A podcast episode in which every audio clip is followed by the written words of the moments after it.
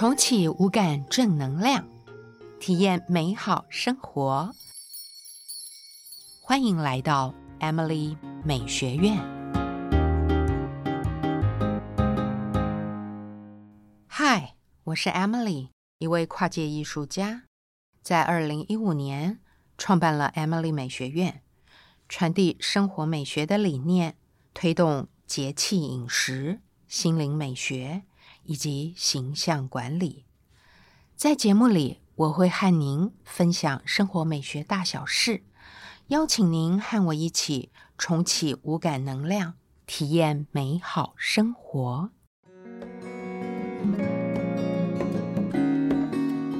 国际礼仪里头有一个部分是关于衣着、服装的礼节。但是最不容易学习的就是服装品味，以及在不同的场合穿合适的服装。当然，这还包括了配件、发型，女性甚至还包括了化妆。爸爸妈妈打扮孩子是孩子第一堂的视觉美学课。人是很奇怪的动物，那些生命里的曾经，那些曾经跟你谈过恋爱的人，现在之于你，或许已经无感，甚至遗忘。但是美感这个东西的记忆，却会绵延好几个世代。记得小时候，我的父亲就告诉我们三姐妹，鞋子的品味是。整体造型的终极关键。童年的时候，爷爷奶奶、爸爸妈妈除了管我们的言谈举止，甚至穿什么衣服、什么发型，他们都要管。爷爷以前常说，正式的场合，女人不要把发型弄侧一边儿。谁看过太太小姐们梳歪头的？只有丫鬟以及青楼女子才会把头发梳侧一边。现在看看国际上的正式场合，果真大部分的女性都是把头发盘起来，正正中中的。长辈们的国际礼仪身教还有一个重点，就是场合。白天的正式服装与晚宴的正式服装都是要区分的。白天的正式服装，女性多半是以套装以及洋装为主，而晚宴才会有蕾丝、刺绣、珠花、镂空、透明这些元素，包括了晚宴的小包，或者是露脚趾的晚宴鞋。以及华丽的珠宝首饰、头饰等等。Emily 美学院导师会客室，今天 Emily 的导师会客室依然为大家邀请到了我们的外交官夫人 Teresa，欢迎 Teresa。嗯，Emily，谢谢你请我来。啊，咱们今天呢要跟大家分享的是十一住行里面的衣与行的部分。Teresa，我记得呃，您曾经有跟我提到过，您随着夫婿派驻在加勒比海的那个时候，是参加过英国女王在加勒比海的答谢宴会。我记得是在一个。呃，游艇上举办的，对吗？是因为英国女王在加勒比海都各国都是尊她为一国之君，是她在接受所有的款待以后呢，她必须要有一个答宴，她的答宴是在她的游艇 Britannia 上面举办。我记得您跟我提过，就是因为在加勒比海那边并没有英国的大使馆，所以他有一艘。随行的游艇，对吗？是因为他们派驻的都是叫 High Commissioner，然后当地国都是总督，总督的话就是等于副元首。所以女王她的答宴在 Britannia 上面举行的时候，就有许多的规定，有关于您应该穿什么样的服装。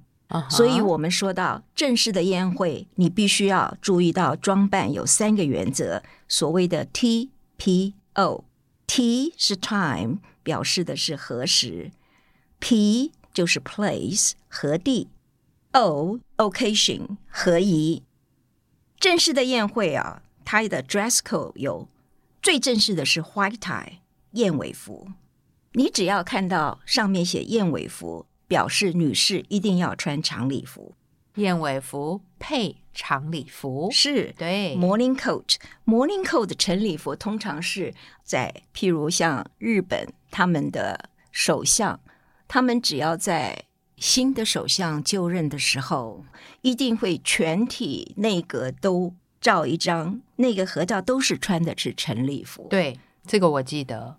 嗯，再下来就是 black tie，从 black tie 你也可以看得出来，这是一个表示呃正式的礼服，是，可是这个 black tie 你不能够说你穿的白衬衫就是白衬衫，那个白衬衫的扣子必须是珍珠啦，或者是像 Emily 说的黑色的。嗯对，你那条长裤在它的侧边一定要有一个缎面的对，线条。它才算是一个正式的礼服，跟一般的西装长裤是完全不一样的。对，不是不是打上黑领带就叫做 black tie，对对对，不是这样的。嗯，还有像 smart casual 啦，或者 casual，, Casual，这就是嗯我们说或是 business suit 深色的西装。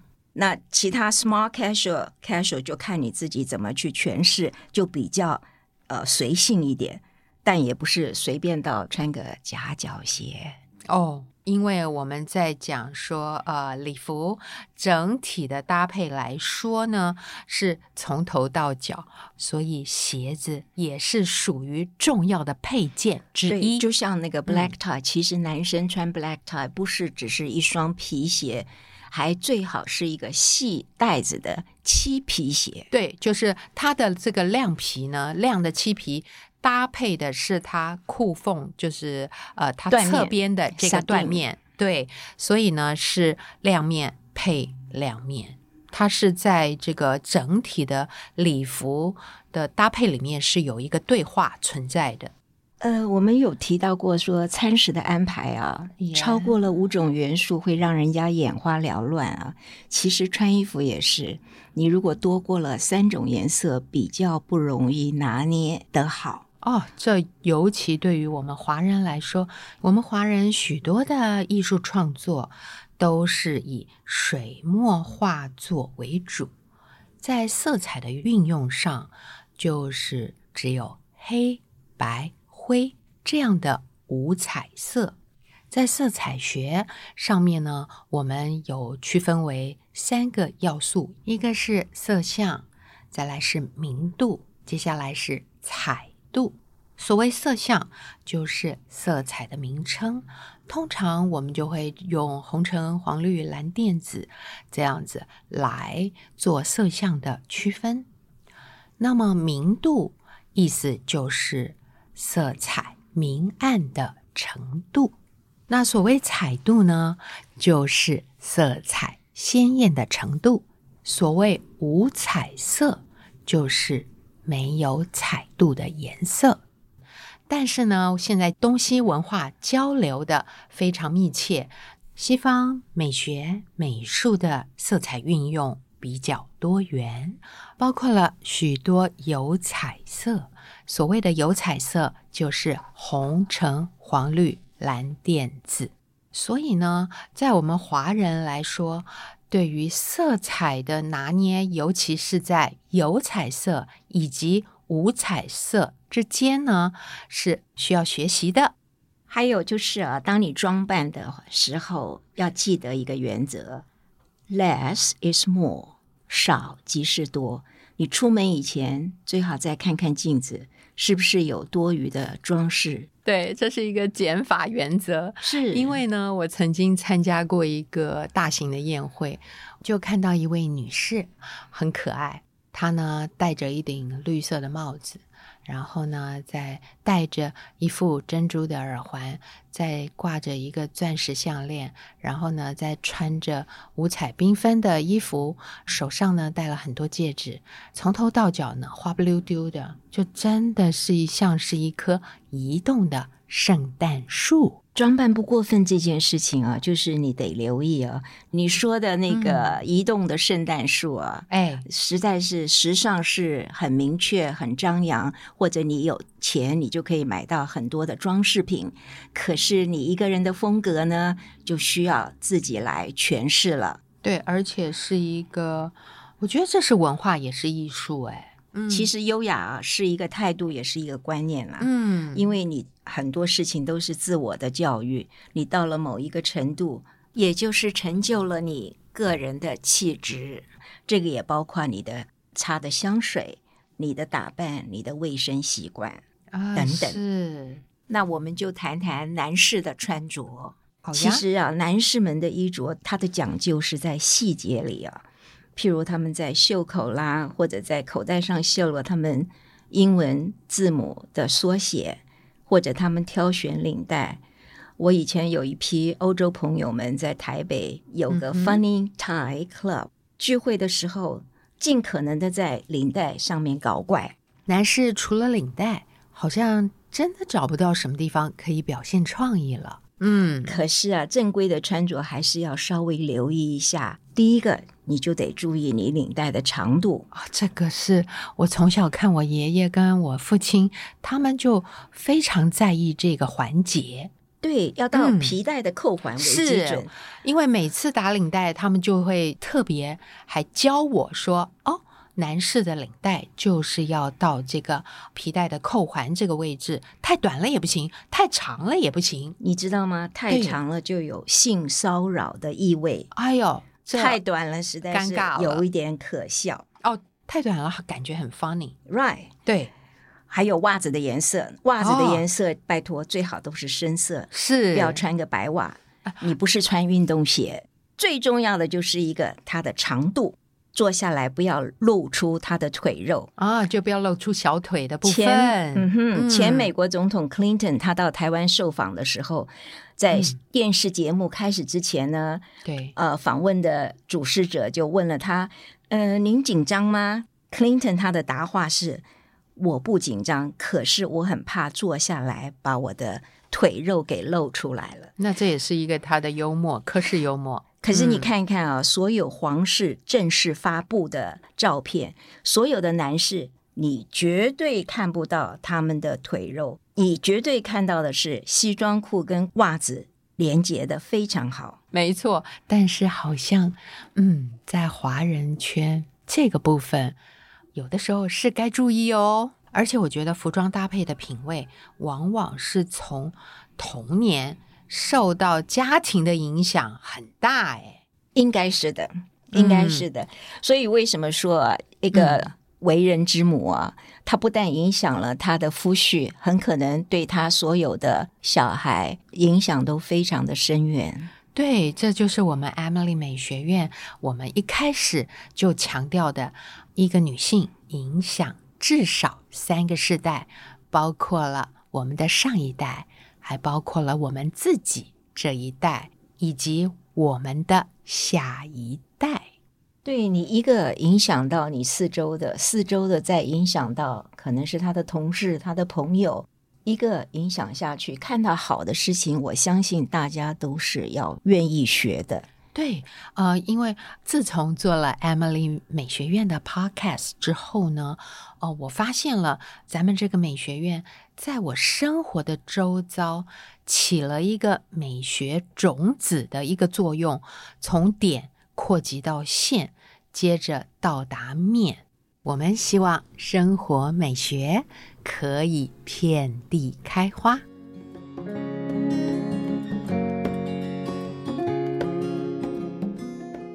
世界是一个多元的学校，旅行是学习成为优质世界公民的好机会。对，除了增长见闻啊，也可以提升您的品味。重点是要用心。这个好像是从小父母亲耳提面命的两个字。呃，对啊，我们在接触不同的文化，在欣赏风光明媚之余呢，你住的旅店，你享用的餐馆，除了那些硬体的设备、美食的享受，其实期间有许多摸不着的氛围。这个氛围呢，潜移默化了你。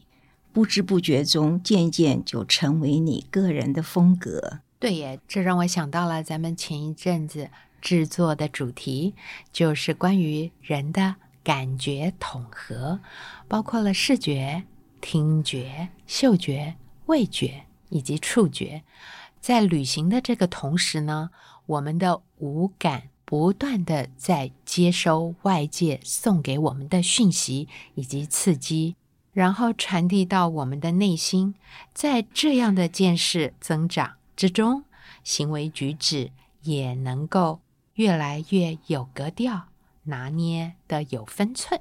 对，旅行哈，还也让你成为了一个呃很优秀的异花授粉者，因为你吸取了他人之长，你也传播出你自身的优点，所以不论你是在语言、习俗或者各个层面受到的刺激。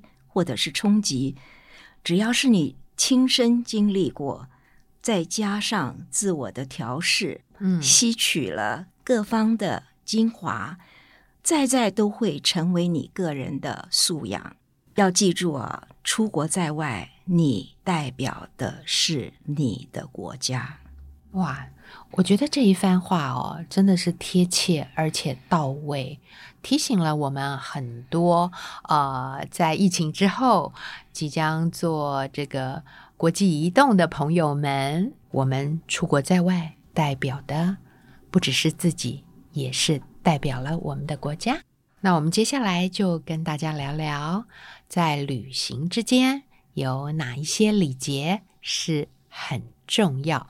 该跟大家分享的，尊重在任何的场合都是一个首要，因为你尊重了他人，你也是自尊的表现。那我们来聊聊国际移动，在于这些交通工具上面有什么需要留意的重点？不论你是在飞机上、在游轮上，或者高速铁路上。因为尊重别人，你就会想到要留给别人空间，你也会对服务的人员态度非常的和善。你用了盥洗室，你会记得要把它擦拭干净。对我一直认为哦，我们使用过的盥洗室就代表了我们个人，这是一个看不到的教养。要怎么样让盥洗室在我们使用过之后，必须把整个盥洗室整理到方便下一个人来使用？曾经有一位当过礼宾司长的大使，他在使用过飞机上的盥洗室后，空服人员特别过去谢谢他，把盥洗室恢复到。下一个人可以使用的状态，我觉得这是一个最基本人与人之间互相尊重的表现。呃，记得我在上个学期请了学校的一位主任，做了一部小影片，是给学校的孩子们看的一部盥洗室的文明与教养的影片。那拍的非常生活化。在上个学期也已经完成了，在学校呢，大约每个月都会给孩子播放一次。除了小学，甚至中学也会用到这部影片，来提醒孩子们这生活的细节。游轮上特别要注意的就是，参加任何的活动你要准时。那当然，餐桌礼仪是很要紧的一项。你的着装礼仪也是非常重要哦。对，在游轮上常常有各种不同的活动，会要求这些贵宾们呢要配合不同的呃服装。我的很多朋友去参加这个游轮之旅，之前呢，都会呃对于服装做特别的准备。呃，我们再说说搭车、礼车、乘车的礼数。如果这个驾驶盘是在左边，有司机开车的话，那他的右后方就是首位；如果是主人开车呢，那他旁边的座位就是首位。那反过来说，如果驾驶盘是在右边的话，那司机开车就是他的左后方是首位，那主人开车还是一样的。他旁边的就是首位，对这样的这个所谓首位的座位安排，就是最容易上下的那个位置。除了刚刚提到的飞机、游轮、高速铁路、里车，接下来我们谈谈城市中的公共交通工具。对，像公车、区间的火车、捷运。大家都知道，在台北的捷运是绝对不可以吃东西的。可是这不一定就是在其他的城市也如此。对于这个公共交通工具的搭乘呢，我觉得还要提醒大家几件事情。哎，第一件我觉得最重要的就是手机必须要关静音。第二件我觉得很重要的是，在这样的公共交通工具上面，如果有要交谈或者说要讲电话，一定是尽量的轻声简短。我曾经有一次在好像是从杭州坐到苏州的高铁上，工作人员他们帮我安排的呢是头等舱的位置。这个舱里面只有好像六个座位，但是中间呢有一位先生从。高铁开始移动到高铁结束移动，他一直都在讲电话，而且呢，声音非常洪亮，中气十足，这实在不太能忍受。怎么办呢？怎么办呢？我就找到了服务的人员，嗯，很客气、很委婉的拜托他，请他跟这位先生沟通。但是呢。高铁的这位服务人员还蛮尴尬的，因为呢，他一直想要从中呢穿插跟这位先生沟通，可是这位先生的话从来没有停过。可惜他完全不知道他影响到别人了。我觉得有的时候哦，这些人好像是要表示他非常有能力，所以他在高铁上讲的大部分都是公务的事情哦。那不就机密外泄了吗？是啊，其实，在各地都会碰上这种状况，就希望他们能够晓得稍微收敛一点。希望他能够听到我们这一集的 podcast。还有啊，呃，旅行的时候，当然你就会可能投诉旅馆，这时候你要留意一下，就是你的穿着要合宜，并且不管你在走廊上、在室内、室外，声量都要注意的。放低一些，我常常觉得轻声是文明的象征。对极了。还有啊，我们通常在投诉旅馆的时候，很可能你会给一点小费。记得你的小费不要给太多，也不要给太少，在五个 percent 到二十个 percent，这是一个对于服务人员心意的回馈感恩。曾经有一次，我们在巴黎。呃，我们实在很想到那个巴黎铁塔二楼的餐厅去吃饭，那是非常难订的，所以我们就拜托了旅馆的 concierge，我们给了他一份比较丰厚的小费。他起先跟我们说啊，Madam，it's difficult，很难呢。那我笑笑，我说没关系，你明天再告诉我。其实小费是起了作用。第二天，当然他就跟我说，我订到了。所以在关键时刻，小费是很管用。呀，有的时候或许你还会雇一辆车带你去某些地方进行观光的旅程啊。那这时候你得记得，你就得给至少百分之二十的小费，而不是只有百分之五，因为他陪了你这一路上来，他开着车，除了给你行车的方便以外。他也甚至于兼做了导游的工作，那你当然要特别谢谢他啦。嗯，对呀、就是陪着我们半天或者一天这样的行程，是的确要特别感谢的。可是啊，如果你像到一些剧院去，呃，观剧或者是看芭蕾舞，尤其像莫斯科大剧院，通常因为有的时候你的位置可能需要一个望远镜，也可能你的位置非常的好，不需要。告诉你一个诀窍啊，就是如果是冬天的话，你很可能必须要 check in 你的 coat overcoat，要 check in 你的大衣。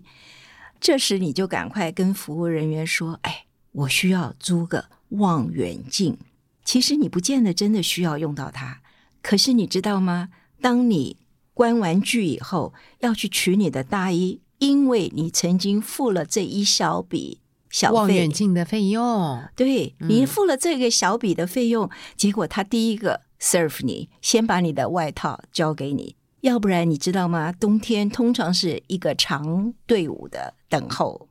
因为冬天呢，这个寄放衣物间在剧院散场之后，通常都是大排长龙。呃，你要出门旅行，当然你就会呃 packing 收拾行李了。接下来，我们就跟大家聊一聊整理行囊的小 p e p 呃，我们讲到护照、签证或者你的任何身份证的证件，非常建议你们扫描存档，不要存在手机里头，要传到你的 email。万一你在外面手机遗失了，你只要有一个电脑，你都可以看到 email 里面的文件。这个呢，就是对于重要的证件双重保险的概念。还有，你得留一份你的行程表给你的同事或者你的家人，以备紧急联络的时候用。通常我们以前在国外，只要出门旅行，我们一定会给办公室的秘书，会给家人都留一份这个行程表。对，这很重要，不怕一万，只怕万一嘛。还有啊，如果你有慢性病，你必须要备妥你的药单处方或者你的原装药品。万一你的行程延迟了，需要补充药品，还有一个就是要提供处方签，让海关来做通关的动作。对，还有呢，你任何贵重的物品啊，最好都随身携带，并且所有的钱财不要都放在一个包包里头。嗯，鸡蛋不能放在同一个篮子里。若是你戴眼镜或者隐形眼镜，最好也要带一个备份，因一定要，这个发生在嗯我先生的身上过。嗯因为我们去大拜使我们去拜访嗯一个一国的总统的时候，结果在旅馆里头，他的眼镜掉到地上碎了。哇，怎么做危机处理呢？是到哪个国家呀？是在南非附近的一个小国。哦好 But anyway，还好我识人很快，记住名字也记得蛮快的。所以就这样子协助了大使，完成了这一趟访问之行。呃，出国在外啊，你代表的是你的国家，然后这一件事情很重要，所以我们要注意很多小节。是的，要注意的有哪些小细节呢？第一个，呃，我们最好配合当地的作息。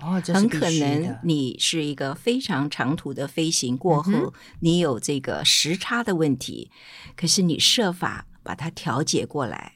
那这也有个办法，就是可能提早两天过去，然后调时差，以适应当地的作息。呃，现在有很多方法会提醒你，譬如说，有很多的那些网站，他们会提醒你怎么做，让你很快就可以调节过来，嗯甚至于会告诉你说，赤着脚站在你旅行的那个国家的公园的草地上。接地气，That's right，、嗯就是这样，对，这是一个方法。的确。还有的人会说吃褪黑激素，哦呀，那是也是一个方法啦。对，它可以让你就把这个睡眠的时间给调节嗯过来，让你提醒你说，哎，现在是该睡觉了，或者是嗯现在该怎么样了。还有，你要给人家一些好的印象，譬如你学一些当地的语言，你跟人家会说请啊、谢谢啊，或者对不起，啊，就用当地的语言跟对他们做简单的沟通，他们会很高兴的。是或者你学一两句赞美人的话，哦，那更是呃这个如虎添翼喽。当然最重要又来了，就是你的餐桌礼仪，你吃喝的姿态，其实是你日常的生活规范。餐桌礼仪实在太重要了，根本就是时时都会用到呀。对啊，所以为什么人家谈国际礼仪，什么都先不说，先开始说 table manners？对，另外呢，你要注意一下自己的态度，不要好像不经心的就批判了。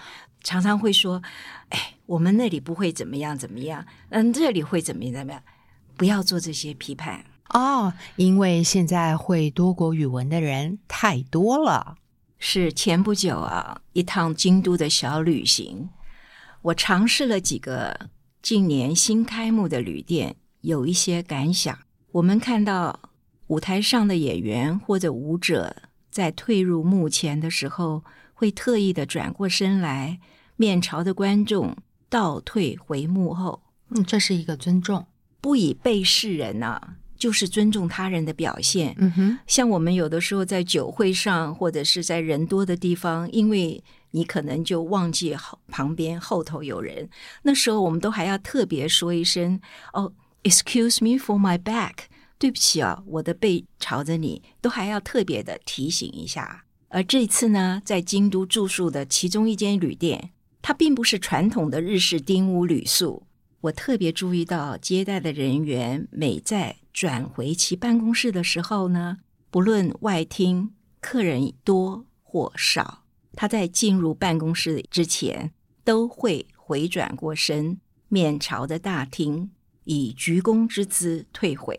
嗯，我觉得这是一种坚持的工作态度。哎，嗯，在日本，我常常看到非常多的职人文化，还有职人的精神。在这样呃饭店的工作场域呢，竟然可以做到职人的精神，实在让人非常的敬佩。也是因为我住了四个不同的旅馆，都是有一定的水准，可是这一家是唯一工作人员对客人如此的尊重。隔了些日呢，我们又换到了一家美式连锁的旅店，嗯，那是他们在亚洲地区设立的第一家旅店，在京都。那风格上有什么样的不一样呢？那接待的人员当然就是年轻啦，又充满了朝气，整个氛围都是跳跃的。餐厅的人员工作起来都是非常的急速行走，穿梭在桌间，让人家觉得他好像有效率。没有效率哎，因为点完了餐，所有的送餐里面就偏偏遗漏了我的咖啡。对，所以快速哦，他想要让人感受他有效率，结果反而忙中有错。You know，我们看过一个电影叫《Wedding Planner》，是。那个 Jennifer Lopez，Lopez 他是那个婚礼计划人员。嗯哼，结果呢，他在任何的状况，他心急如焚呐、他是用小跑步，可是只要有人看到他，他马上缓步慢行。其实一个人每分秒也仅能做一件事，你专注在眼前，你不慌，你不忙，你的从容的态度让人家信任你可以成事。你给人的感觉呢，也就比较自在了，也比较舒适些了。对，这是必然的。我们工作私下都是快很准，然后掌握时间与重点。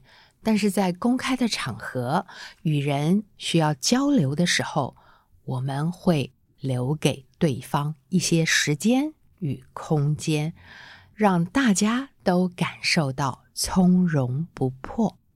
今天跟大家分享了国际礼仪中的一与行。谢谢 Teresa 来到我们的录音室，谢谢 Emily，谢谢有这个机会。那我们期待下一次的地球村礼仪。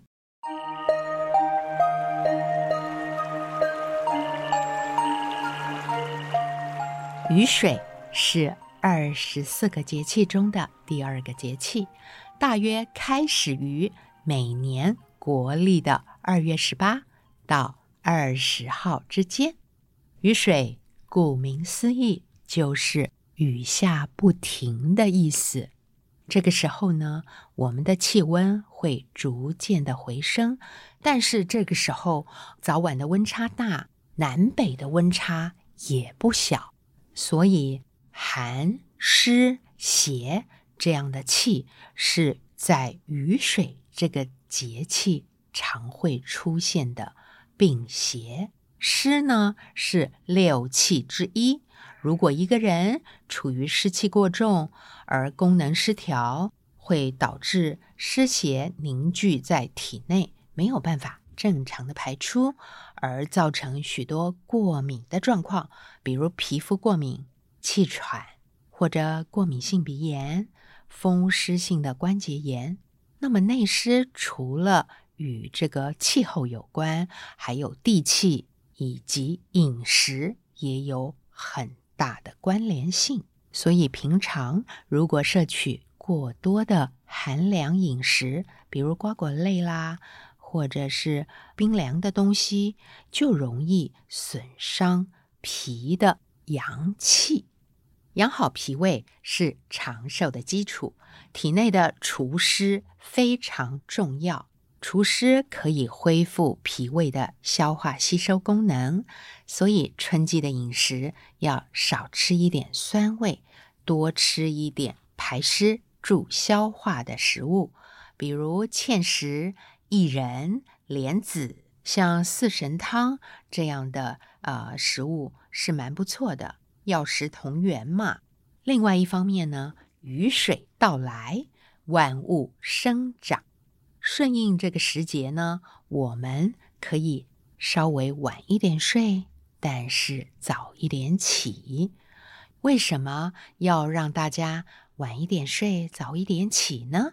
因为这个时候不要贪睡，必须要接收到白天的阳光，吸收一些阳气，来散发冬天的寒湿之气。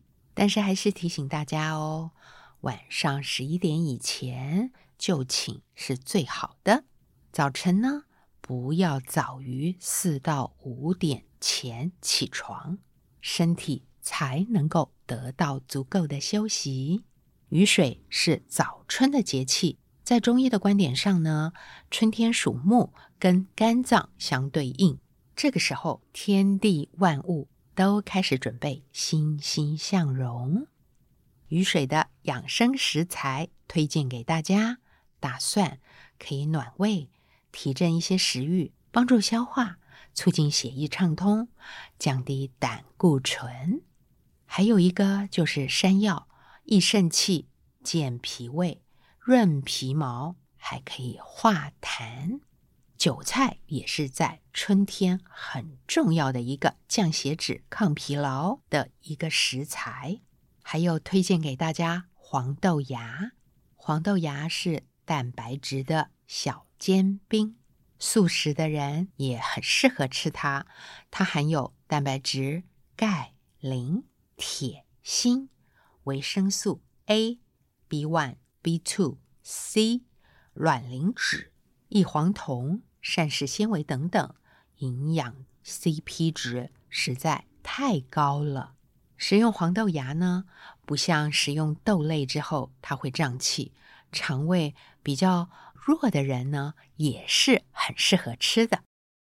进入雨水的这个节气，可以吃一些，比如韭菜啊、九层塔这一类具备辛香气味的食物。今天给大家分享一道大人小孩都爱的国民。下饭热炒苍蝇头，如果加上了皮蛋更销魂。我叫它韭菜皮蛋松。食材的备料有一是韭菜花，一把韭菜花大约可以做到二至三个人的分量。第二个是绞肉少许。第三项就是蒜末、姜末、再来就是辣椒，还需要一个特别的配料，是湿的黑豆豉。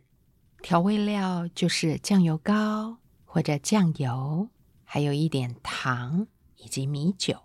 如果要再豪华版一点，我们在食材上面可以加上莴苣、海苔，海苔是调味过的海苔，还有皮蛋。料理的步骤，第一个就是洗所有的食材，洗净备用。第二个步骤是切韭菜花，洗净，我们切大约是零点三公分的小丁。大蒜拍碎，也是切丁。嫩姜或者中姜可以研磨成末。再来就是红色的辣椒，辣。或不辣都可以，把辣椒横剖切片，皮蛋剥壳之后，一切为四，之后再切成小块，大约一颗皮蛋可以切成十二份。第三个步骤就是煮，我们把米加上适量的姜黄，如果是两杯米，姜黄的分量。大约一至两颗黑豆豉，这么大的分量就够了。把米洗净，然后姜黄放进去，水和一和，让它均匀的分布在米里面，然后放到电锅里面煮成姜黄饭。接下来就是炒，这个炒呢，咱们可以一锅到底。首先热锅。然后放入少许的橄榄油，加入蒜末炒香，接着放入姜末，加入绞肉拌炒，并加入一匙的米酒。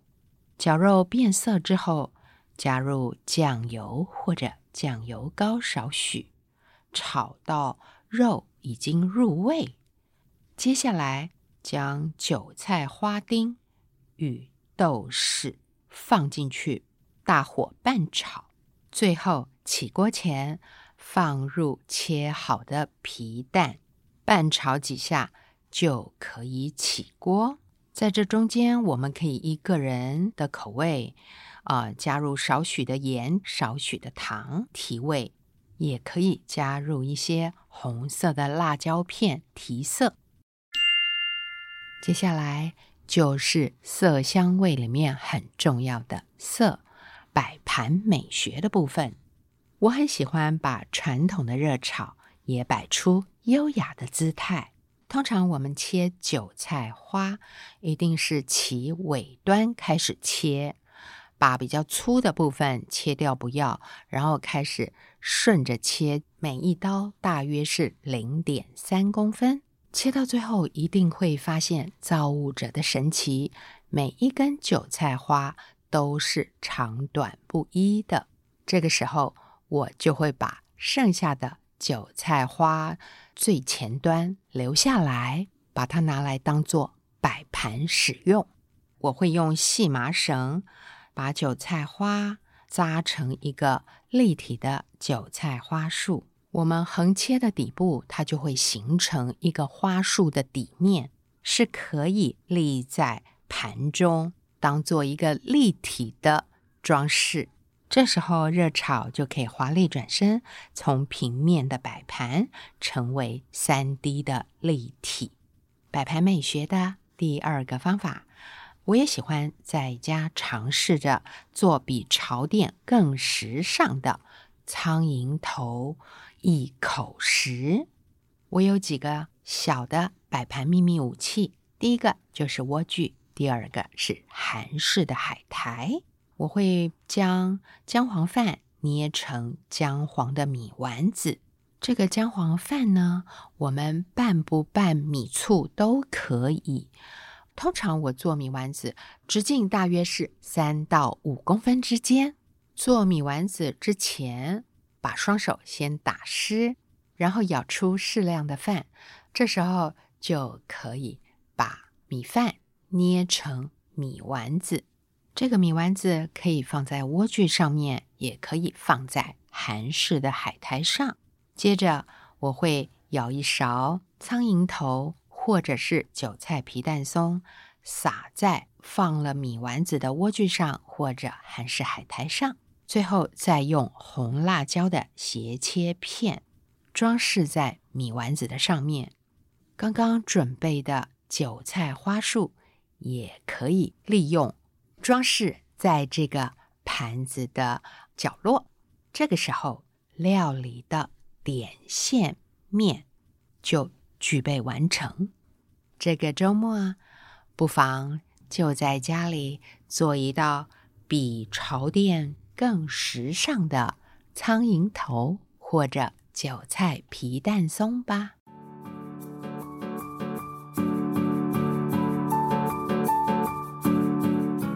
以上是今天的分享，节目就到这儿喽。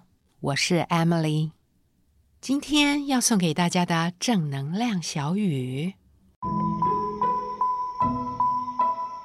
我们总是喜欢那些对我们好的人，但也别忘了祝福那些对咱们不好的人。把人生路上的石头搬开，自己的心情垃圾别乱丢。好好回收，再生成为养分。